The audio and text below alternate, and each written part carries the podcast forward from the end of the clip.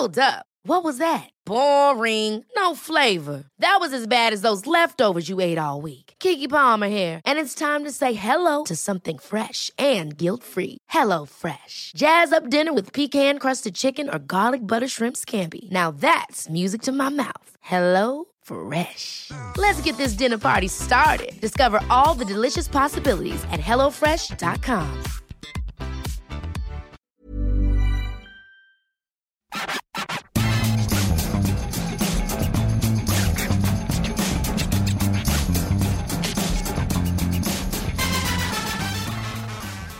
Bonjour à tous et bienvenue dans le FC Stream Team. Je suis Martin Mosnier, journaliste aérosport et on m'a demandé expressément, ma hiérarchie, euh, qui, qui se situe juste à mes côtés, m'a demandé euh, d'être calme, de ne pas faire de saute euh, de voix, car paraît-il c'est désagréable pour l'auditeur. Donc j'ai décidé de passer l'intégralité de cette émission sur cette tonalité-là. Ça te va, Là, c'est la pire décision de l'histoire et surtout la, la décision la plus intenable de l'histoire te concernant avec Ah, tu vas je voir. prendrai pas de goûter après mon burger. Oh, c'est déjà mort. Euh, bon, j'espère que tout le monde va bien. On va évidemment parler de l'équipe de France à J-1 avant le huitième de finale face à la Pologne. Les choses sérieuses démarrent. Et pour parler de ce France-Pologne, trois sujets. On démarrera évidemment avec, euh, bah, c'est tout chaud, ça vient de tomber, l'équipe probable des Bleus face à la Pologne qu'on vous révélera en exclusivité mondiale et internationale dans quelques instants. Et ensuite, Maxime, on parlera de quoi? Et ben on parlera de, du tournoi des Bleus et de... non mais excusez-le. non, on parlera du tournoi des Bleus, des huitièmes de finale qui commencent. On va se poser la question suivante à partir de quel stade un tournoi, une Coupe du Monde serait réussi pour euh, les Bleus et évidemment surtout Didier Deschamps puisque c'est son cas qui est en filigrane et qui se joue, on va dire, sur cette Coupe du Monde. Et on terminera par Robert Lewandowski. Et on se demandera comment arrêter ce bon vieux bébert euh, lors du huitième de finale face à la Pologne. Les Bleus en ont beaucoup parlé. Maxime a tout noté, moi rien du tout. Donc vivement ce troisième sujet où ce sera du 100% du puits. Il y a une grosse bascule qui est en train de s'effectuer. C'est comme Didier Deschamps, c'est pareil, mais c'est pas pareil les huitièmes de finale. Il faut garder la routine, mais pas trop. Donc on a gardé la routine. euh, c'est les trois sujets. Et ça, a priori, ça bougera pas jusqu'à la fin. Non. En revanche, j'ai l'impression que le ton Le ton a, évolué. C'est l'excitation évidemment, puisque Les digues cèdent. les digues cèdent. Et euh, demain, 16h, huitième de finale, France-Pologne. Match rare, affiche rarissime. Et en revanche, un 11 de départ qui est bien connu. Puisqu'a priori, Martin, euh, selon le huis clos du jour, on aura les 11 qui ont joué et battu le Danemark lors de la deuxième journée de la phase de poule. Exactement, a priori, ça ne devrait pas bouger, donc euh, du poste de gardien jusqu'au poste d'avant-centre. Je vais faire vite parce que vous la connaissez. Lloris, Koundé, Varane, Upamecano, Théo Hernandez. Au milieu, Griezmann, Chouameni, Rabiot. Et devant, évidemment, Mbappé, Giroud, Dembélé. Maxime, est-ce que pour toi, un, c'est la meilleure équipe possible? Est-ce que c'est celle qu'il fallait aligner face à la Pologne? Alors ça, je te le dirai après le match, mais Ah bah, euh, merci Mais c'est Jean-Claude non, mais c'était une équipe évidente. Voilà, on, répète suffisamment que ce- cette Coupe du Monde pour l'instant est un, un copier-coller de 2018. Bah, Didier Deschamps a trouvé son équipe euh, sur le deuxième match où elle a fait, était plutôt bonne contre le Danemark. Il remet les mêmes évidemment lorsque les choses sérieuses commencent, euh, c'est-à-dire pour ce huitième de finale face à la Pologne. Et il a raison. Il y a déjà quelque chose qui me plaît. Alors évidemment, c'est moins marqué que face à la Suisse. C'est que il y va avec ses forces. C'est-à-dire que souvenez-vous de la Suisse avec le fameux miroir d'être passé à 3, euh, quelque chose qui n'était à l'époque pas travaillé. Là au moins, il y va avec les forces. Et il a raison, puisque euh, il y a eu une vraie montée en puissance de cette équipe entre le premier et le deuxième match. Contre le Danemark, ils ont fait vraiment un très très bon match. Un petit creux, on va dire, au début de la deuxième période, mais on a quand même vu une équipe qui parfois semble sur un équilibre précaire et qui tient aussi euh, au positionnement de Griezmann, mais n'empêche que ça fonctionne. Donc ça aurait été dommage de changer, parce qu'en en vrai, euh, imaginez qu'il change demain et qu'il se retrouve avec une équipe qui ne marche pas alors qu'il avait la solution, on va dire sous les yeux ou sous la main, ça aurait été dommage. La bonne nouvelle, Martin, aussi, c'est évidemment qu'il y aura Théo Hernandez, parce qu'on a eu une toute petite frayeur. Personnellement, j'ai pas dormi de la nuit parce que si euh, Deschamps n'avait pas eu Théo Hernandez se retrouver avec Eduardo Camavinga, arrière gauche de l'équipe de France en huitième de finale de la Coupe du Monde, je pense que c'était le choix le plus risqué de l'histoire de l'équipe de France en Coupe du Monde. Non, là, on a vu ce que ça avait donné face Mm. à la Tunisie. Je pense que ça ne serait pas passé face à la Pologne. Donc, évidemment et heureusement, Théo Hernandez sera là. Et le staff de l'équipe de France avait raison. Alors, Mm. Voilà, moi quand je vois cette communication qu'on nous dit euh, c'est juste une, co- une contusion, euh, euh, faut pas se faire de soucis, moi j'attends toujours de voir parce que quand il y a un joueur qui rate un entraînement à J-2 d'un match des Bleus, c'est rarement une bonne nouvelle. Bon là, il se trouve qu'il était là à J-1, donc de toute façon il sera là demain au coup d'envoi. Donc c'est effectivement l'excellente nouvelle. Je rejoins ce que tu disais Maxime. Moi ce qui me plaît c'est que Didier Deschamps ne fait pas d'expérience, que finalement les expériences bah, il s'est servi du premier tour pour faire ses expériences et il a trouvé la bonne formule. Donc voilà, voilà. Moi, mon seul petit bémol sur cette compo-là, c'est je me demande si Didier Deschamps aligne aujourd'hui ses deux meilleurs défenseurs centraux. Je me dis aussi que c'était difficile de faire autrement. Mais quand tu vois le match et le début de compète, donc les matchs d'Ibrahima Konaté euh, depuis qu'il est arrivé au Qatar, il me semble quasiment incontournable. Upamecano aussi et Raphaël Varane beaucoup moins. Après, évidemment, c'est un huitième Mm. de finale. Deschamps a très peu de cadres dans cette équipe. Il a besoin de structurer une colonne euh, autour de Lloris, Varane, euh, Griezmann, Mbappé, Giroud, voilà, si, si on schématise. Et, et donc, il a besoin de Varane. Mais je pense que si demain ça se passe mal pour, euh, pour Varane, Deschamps aura des regrets. Quoi. Ce match, c'est une bascule pour Varane parce que sa situation ressemble, alors évidemment les, pépins physiques en moins d'avant-tournoi, à ce qu'avait été Griezmann, on va dire, en 2018. C'est-à-dire c'est un leader qui a du mal à se lancer. Euh, il est plutôt bon contre le Danemark pour son retour. Et puis après, de manière assez inexplicable, il se rate un peu euh, face à la Tunisie. Alors on pourrait dire euh, il n'était pas dans l'équipe type, euh, mais on a senti quand même un, gros coup de mou. euh, qu'il n'était pas entouré par ses coéquipiers habituels, etc. Mais quand même, il quelque chose de bizarre. Et on a essayé de se renseigner un peu auprès de préparateurs physiques pour savoir ce qu'il y avait derrière ça. Mais a priori, ce qu'on nous a dit, c'est que ça peut pas être un coup de mou physique en général, ça fonctionne, voilà. Donc peut-être un coup de moins bien, mais le problème maintenant, c'est que c'est sans filet et qu'il y a un petit pari. Alors, est-ce que le pari est plus grand que de mettre euh, Konaté sur un huitième de finale de Coupe du Monde? Je ne suis pas certain, mais en tout cas, il y a intérêt à ce que ça marche parce que la question se posera.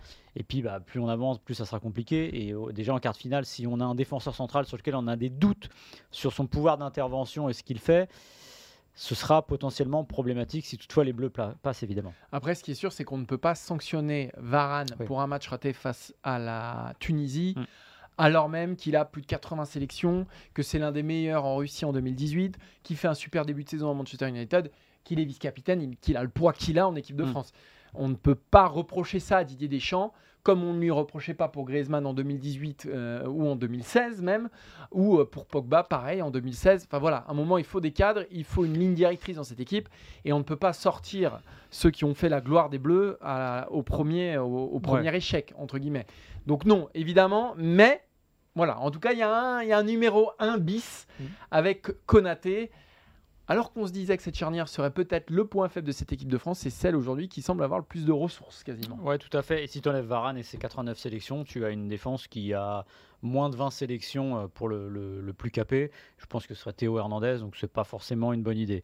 Euh, ce que j'ai envie de voir avec cette équipe aussi, c'est qu'elle va se retrouver dans une configuration a priori différente, parce qu'on dit toujours ça, on essaye de lire les matchs avant de les jouer, et souvent ça ne se passe pas comme ça, mais on peut imaginer que les Polonais se mettent sur leur but euh, à 10 derrière, et de voir comment cette équipe qui a aussi euh, réussi contre Danemark, c'est une équipe qui sortait, qui ne restait pas sur son but.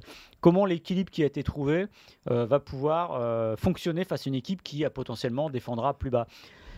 On avait vu une force de l'équipe de France qui était assez rare ces derniers temps et qui pourrait être très utile face à la Pologne, c'est les centres.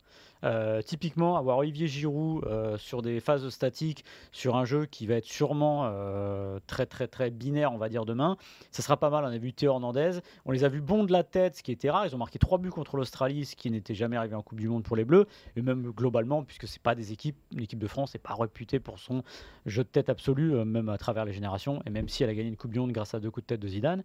Donc ça c'est pas mal, et c'est un pouvoir en plus qu'elle n'avait pas forcément en 2018. Alors vous allez me dire, il y en a eu des coups de tête évidemment, mais sur des phases arrêtées. Là, c'est sur des jeux, du jeu placé et des actions de, jeu euh, qui a ça en plus. Donc, euh, pour la Pologne, c'est un souci de plus parce que vous allez avoir la vivacité des ailiers, la vivacité de Dembélé, euh, la qualité de passe d'un Griezmann et en plus Giroud dans, dans l'axe. Donc c'est plutôt pas mal d'avoir cette variété offensive qui sera pas inutile face aux Polonais. Et on avait assez peu de doutes finalement sur ce 11 parce qu'on sait que la Pologne va être sur son but et que de toute façon, il fallait euh, insister offensivement. Donc cette équipe de France qui peut être considérée comme un peu déséquilibrée vers l'avant, finalement, ça pose assez peu de problèmes. Ça devrait poser assez peu de Mm. problèmes pour une équipe comme euh, con- con- contre la Pologne.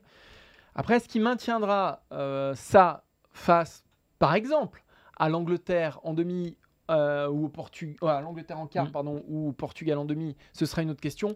Mais en tout cas, ce nom semblait évident et c'est celui donc qui va démarrer Ou le Sénégal en quart. ou le Sénégal en quart. Parce que sachez-le. Sachez-le. ah, je, voulais- je voudrais faire une toute petite parenthèse très minime. Très, vraiment rien du tout. Et qui ne nécessitera pas forcément de rebond de ta part, Maxime. Début de la je, je rebondirai Non, quand même. non, non, Je rebondirai quand même. pas obligé. Début de la Coupe du Monde, Maxime arrive. C'est mon aîné, j'ai du respect. Il en a connu des Coupes du Monde, il sait de quoi il parle. Mais je commençais un petit peu à douter ces dernières années quand il me disait en 2018 l'Allemagne va gagner la Coupe du Monde, en 2016 euh, l'Euro il est pour l'Allemagne, mais voilà, bénéfice du doute, de l'âge, etc. Donc là il est arrivé cette Coupe du Monde, cette fois c'est sûr c'est l'Allemagne. Bon, et moi je lui avais dit Maxime, je te parie quelque chose. Ouais, je sais, je suis audacieux, mais je suis comme ça, il commence à me connaître. Moi je suis quelqu'un rempli de panache. Je suis un peu le- parler du panache. Non mais voilà, voilà. Et je lui ai dit, écoute Maxime, moi je te parie que le Sénégal ira plus loin que l'Allemagne dans cette Coupe du Monde. Maxime, qui est toujours prêt à gagner un peu d'argent, qui est un peu rapace, un peu rat, disons-le. Ok, pas de problème, tape dans ma main. Bah le pari est déjà gagné. Ouais. Le pari est déjà gagné. Alors, la suite de l'histoire, c'est qu'au premier coup de vent contraire, il a annulé le pari. Non, mais c'est pas Mais- ça. Non, non, j'ai pas annulé mais le que pari. je suis un seigneur et que, évidemment, je lui ai dit que je lui paierais un repas parce que, bah voilà, il, moralement, il avait pris plus, pris plus de risques que moi. Mais ce qui est beau avec Martin, je le tiens en, de source sûre d'un mail qu'il a envoyé tout à l'heure à 17h01, où il explique que si l'Afrique ne place pas un de ses seuls représentants en demi, il paye un restaurant à tous Bah, de notre choix dans la rédaction. J'ai la quoi. preuve écrite ici. j'ai c'est magnifique. Bah écoute, euh, en tout cas, je, je sais pas. Ah oui, d'accord, ok. C'est un mail qui est envoyé en ce moment même. Non, 17h01. Mais j'étais. Bravo Martin, donc j'apprécie le geste, c'est magnifique. que ce mail Merci beaucoup. je, suis- je suis pris au dépourvu. Je suis Voilà. pris au dépourvu. Euh, mais de toute façon, l'Afrique placera un, un, de ces, un de ces pays en demi-finale. C'est une certitude. Voilà, Maroc ou Sénégal. Qui on serait pas forcément une bonne chose pour l'équipe de France. Pas forcément si c'est le Sénégal. Effectivement. Allez, on va passer au deuxième sujet. Justement, Justement, quel est-il ce eh ben justement, c'est à partir de quel voilà. stade euh, on peut dire que la Coupe du Monde de l'équipe de France est réussie. Il y avait la malédiction du premier tour. Elle a été effacée de main de maître par l'équipe de Didier Deschamps. Euh, il y a eu ce petit faux pas face à la Tunisie, mais bon, je pense que demain soir, potentiellement, on n'y pensera déjà plus parce que ce sera un astérique. Et maintenant, c'est de savoir si l'équipe de France tombe en huitième, tombe en quart, tombe en demi, va en finale ou gagne la Coupe du Monde. À quel moment, Martin, pour toi, la Coupe du Monde sera réussie? Si je dis pas de bêtises, l'équipe de France ne s'est jamais fait sortir en huitième de finale d'une Coupe du Monde. Tu ne dis pas de bêtises. Si je ne dis pas de bêtises, elle ne s'est fait sortir qu'une fois en quart de finale de la Coupe du Alors, Monde. si tu dis une bêtise, mais c'est le premier tour en 34 et c'est le huitième, mais ça compte pas. Ça compte pas. Elle ne s'est fait sortir qu'une fois en quart de finale de la Coupe du Monde. C'était en 2004. 2000 euh, deux fois, puisqu'en 38, ils ont été sortis. Ah oui, en 38, Mais bon, ouais, bref, ouais, on va, on dire la. Coupe du Monde moderne. Voilà. En fait, c'est un peu tout ou rien. C'est un peu soit premier tour, soit demi-finale. Moi, je considère, compte tenu de son statut, championne du monde, compte tenu de ce qu'elle a montré en phase de poule, compte tenu de son tableau désormais, je considère que tout autre résultat qu'une finale n'est pas un bon résultat pour Didier Deschamps et pour l'équipe de France. Car ce qui se dresse en huitième, on va pas, voilà, euh, Pologne, ce sera un échec monumental. Car Angleterre, l'Angleterre qui n'a plus gagné de tournoi international depuis euh, 1966, l'Angleterre qui n'a plus fait de finale depuis L'euro. Ah, le dernier Euro. Oui. Exactement. Oui, mais l'Euro, ça compte Oui. pas. Moi, je te parle de Coupe du Monde. L'Angleterre qui, certes, a montré certaines choses, mais qui a montré aussi des failles. Pour moi, l'équipe de France sera quand même euh, favori en demi, en quart, en huitième. Et donc, elle doit euh, atteindre cette finale. Alors après, face à l'Argentine ou au Brésil, qui pour moi sont au-dessus, euh, ce sera une autre histoire. Mais voilà, pour moi, je, je place le curseur au niveau de la finale. Euh, moi, je le passe à un tour en dessous euh, pour la demi-finale. Pourquoi? Parce que le top 4, quand vous êtes champion du monde en titre, c'est un, minimum. Évidemment, un huitième, c'est un immense échec et il signe la fin de Didier Deschamps à coup sûr. Déjà, il n'a pas prolongé. On sait que Noël Legrette a mis euh, comment dire, en balance son poste plus ou moins pour la suite en disant s'il est en demi, en gros, c'est lui qui choisit, mais a priori, il a tous les, toutes les cartes en main. Didier Deschamps restera-t-il, restera-t-il pas Ça, j'en sais rien. Et pour toi, s'ils font sortir en, en demi par l'Espagne ou le Portugal ou Alors, un autre, Si c'est quand même, euh, c'est pas, c'est pas un mondial. Ouais, parce que faut quand même. Ouais. Encore une fois, il y, y a toujours pareil. C'est dire ça aujourd'hui, ça dit tout et rien. C'est-à-dire que si vous arrivez en demi-finale, vous avez 7 suspendus, j'ai une bêtise, 4 blessés, vous Évidemment, faites un match oui. c'est pas la même chose. Euh, quart de finale, au vu du tableau, que ce soit l'Angleterre et le Sénégal, pour moi, ça ne doit pas tomber. Euh, même si l'Angleterre a fait demi-finale de la Coupe du Monde 2018, même si l'Angleterre a fait finale de l'Euro 2021, c'est quand même pas une équipe qui brille par ses certitudes et c'est pas parce qu'ils ont euh, plié le Pays de Galles lors de la dernière journée que ça change euh, beaucoup de choses. Après, quand on arrive en demi-finale, on arrive dans un top 4. Euh, gagner deux fois la Coupe du Monde, bah, il n'y a que le Brésil qui l'a fait et l'Italie, mais c'est d'autres époques, ça fait 60 ans. Et j'estime que cette cohérence, on va dire, au plus haut niveau, c'est-à-dire que depuis que Deschamps est arrivé, ça ferait quart de finale, finale, euh, victoire, huitième l'euro, évidemment, c'est le faux pas, puis demi-finale, ce serait quand même très acceptable. Ça ressemblerait à la fameuse Allemagne qui, à l'époque, avait un niveau euh, bas, qui était en gros la demi-finale. Et j'estime qu'être dans le top 4 de la Coupe du Monde avec potentiellement l'Argentine, le Brésil euh, et peut-être l'Espagne de l'autre côté, ça me paraîtrait acceptable, évidemment. Je ne sais pas ce que ça dirait de son avenir. Moi, je suis toujours persuadé que Didier Deschamps terminera sur Moi cette Coupe du Monde, quoi qu'il advienne. Mais je pense que pour moi, on pourrait parler déjà de mondial réussi, si tant est évidemment qu'on connaisse les, les, dire les, les, les, co- les co- pas non pas les conséquences, mais la, la façon dont ça va se passer, ça on ne le sait pas. L'environnement, les. Voilà. ouais. Mais je pense qu'à partir de demi-finale, c'est bien. Quart finale, pour moi, c'est un peu juste. Pour un demi-finaliste, pour un, enfin, un champion du monde en titre, pardon, top 8, ça fait juste pour moi. Ce qui est sûr, c'est qu'en tout cas, ce premier tour, euh, il, a, quand même regonflé les ambitions de cette équipe de France. C'est-à-dire qu'elle arrivait, on se disait, et ici aussi, hein, on se disait entre nous, alors peut-être pas euh, sur le podcast, mais à l'extérieur, que eh, ce premier tour, c'est finalement pas gagné, etc. Que la, la victoire face au Danemark, elle a quand même dessiné quelque chose. On sait à peu près ce que cette équipe vaut. C'est costaud finalement à tous les postes ou presque, alors qu'on se disait qu'il y avait des gros trous d'air, notamment au, au milieu de terrain. On ne parle plus depuis euh, deux semaines de l'absence de Pogba et de Kanté, donc ça dit quelque chose quand Mm. même sur cette équipe de France. Et c'est en ça que je dis que les ambitions, elles grandissent à mesure que cette équipe avance. Euh, Aujourd'hui, il, il me semble, il me semble sur ce que j'ai vu Mm. et sur ce j'ai vu allez 80% des matchs de cette Coupe du Monde que seul le Brésil, moi, me semble au- au-dessus de ces bleus-là, grâce à leur défense de fer et non pas forcément grâce à leur attaque euh, de feu. Et donc, euh, si je mets juste le Brésil devant, euh, vu qu'il n'est pas dans la partie de tableau de l'équipe de France, voilà, pourquoi, pourquoi pour moi la finale me semble une destination minimum. Je sais, c'est un peu provoque de dire ça parce que de toute façon c'est une Coupe du Monde et que voilà, on ne sait pas où ça nous mènera, mais moi je ne vois aujourd'hui que le Brésil plus fort que, que ces bleus-là. Et euh, si on compare, et comme tu dis, il y a évidemment le- les circonstances de ce qui va se passer avant, mais les circonstances de ce qui s'est passé auparavant, c'est important aussi. Oui. L'après et l'avant, c'est important. Pourquoi? Parce que euh, si je compare avec 2021 avec l'Euro, euh, le match contre l'Allemagne, formidable, ça, il n'y a rien à dire. Après, bah, la Hongrie, c'est pas terrible. Et le Portugal, je suis désolé, ça reste. À l'époque, je me souviens que oui, euh, les gens venaient nous voir sur les réseaux sociaux. Vous dites que, bah oui, non, c'était pas suffisant. Et évidemment, la fin était mieux, mais ça arrangeait tout le monde. Et j'avais vu une équipe déboussolée et surtout une équipe euh, dont je n'arrivais pas à tirer de conclusion. C'est-à-dire, je ne savais pas où ils allaient, tout simplement. Donc finalement, quand vous prenez un peu de recul, vous vous dites, Didier Deschamps vous dit toujours aujourd'hui que c'est les dix dernières minutes face à la Suisse. Non, il y avait plus que ça, et ce qui les a précipi- précipités pardon, euh, dans le gouffre et vers l'élimination. Là, on le sent pas. Là, on le sent pas. Voilà. Là, ce serait vraiment une immense déception parce que ça voudrait dire que ce qui a été fait avant et qui est assez clair. Alors, est-ce que l'équilibre de cette équipe n'est pas trop précaire quand ça va grimper? Peut-être. Mais pour l'instant, on n'a pas cette impression-là. Et au moins, cette équipe a une identité comme elle avait une identité en 2018. Donc, ce serait d'autant plus décevant qu'elle tombe en huitième de finale. Évidemment, si elle passe en huitième de finale, c'est a priori que ça ira de mieux en mieux. En quart, Euh, non, non, mais même en Ah oui, huitième et en quart, ce serait aussi décevant.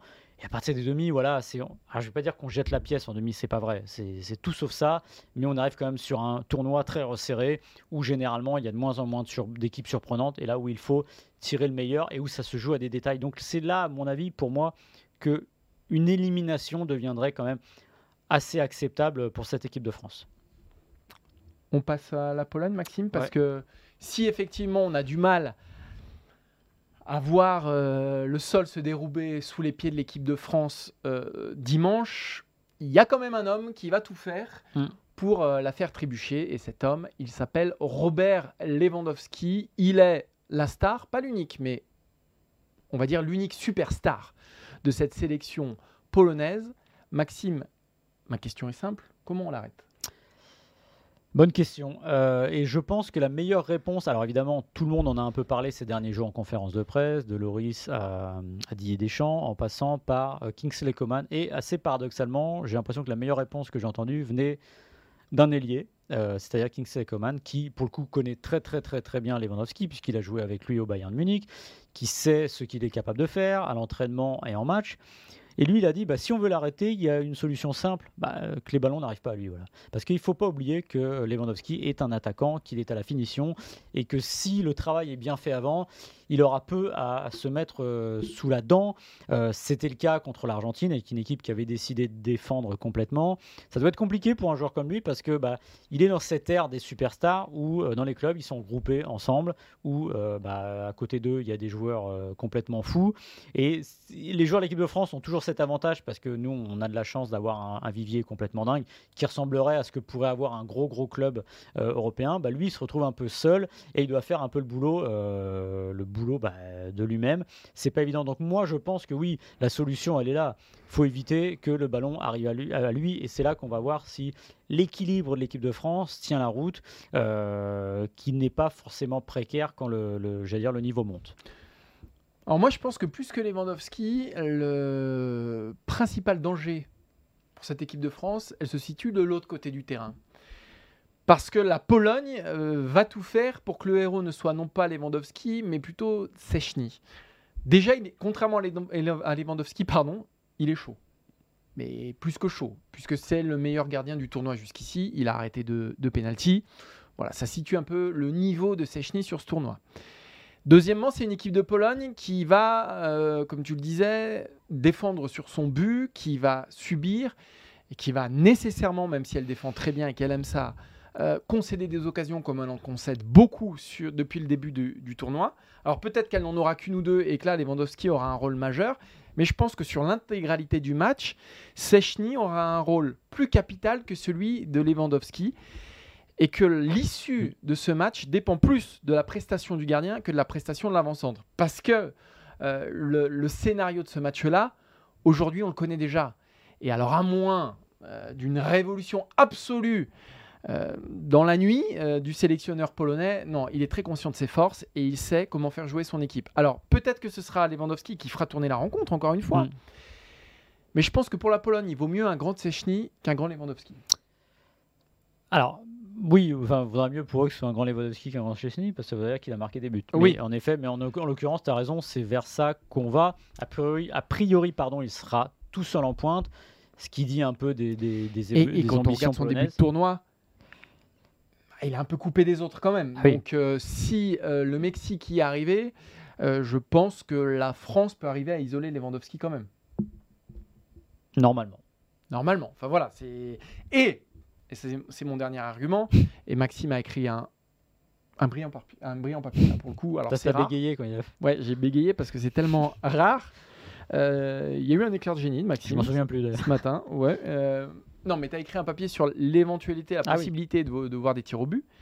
Euh, je pense que la Pologne, c'est une issue qu'elle a, qu'elle envisage et qu'elle fait même plus qu'envisager. C'est peut-être la seule issue dont, euh, dont elle pourrait sortir vainqueur, euh, ce- cette séance de tir au but. Et là encore, c'est Chny qui s'impose dans ce tournoi comme un spécialiste des pénalties, contrairement à, à Lloris qui lui a toujours du mal dans ce registre-là euh, pourrait, avoir, euh, pourrait avoir un rôle euh, prépondérant. Alors bien sûr, là, on se projette, on va très loin, mais toujours est-il que je pense, je pense que euh, Szczęsny sera plus important que Lewandowski pour la Pologne demain.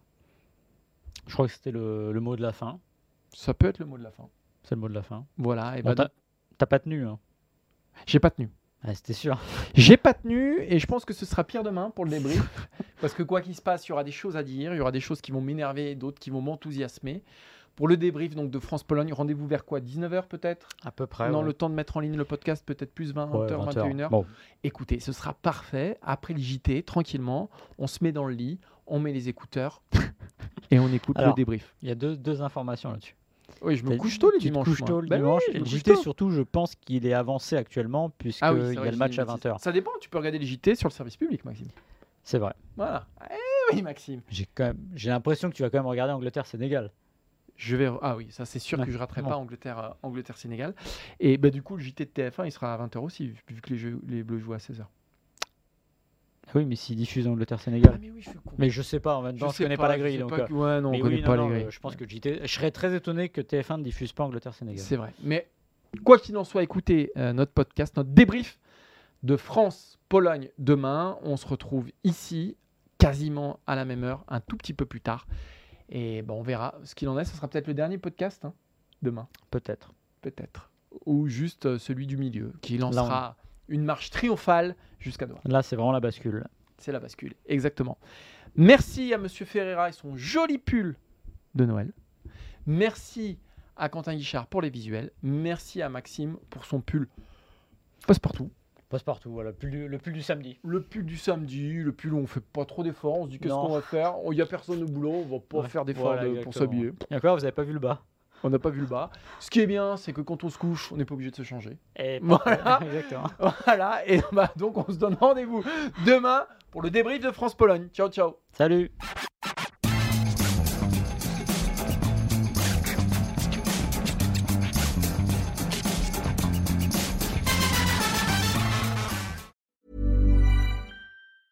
Planning for your next trip? Elevate your travel style with Quince. Quince has all the jet setting essentials you'll want for your next getaway, like European linen, premium luggage options, buttery soft Italian leather bags, and so much more. And it's all priced at 50 to 80% less than similar brands. Plus, Quince only works with factories that use safe and ethical manufacturing practices. Pack your bags with high-quality essentials you'll be wearing for vacations to come with Quince. Go to quince.com slash trip for free shipping and 365-day returns.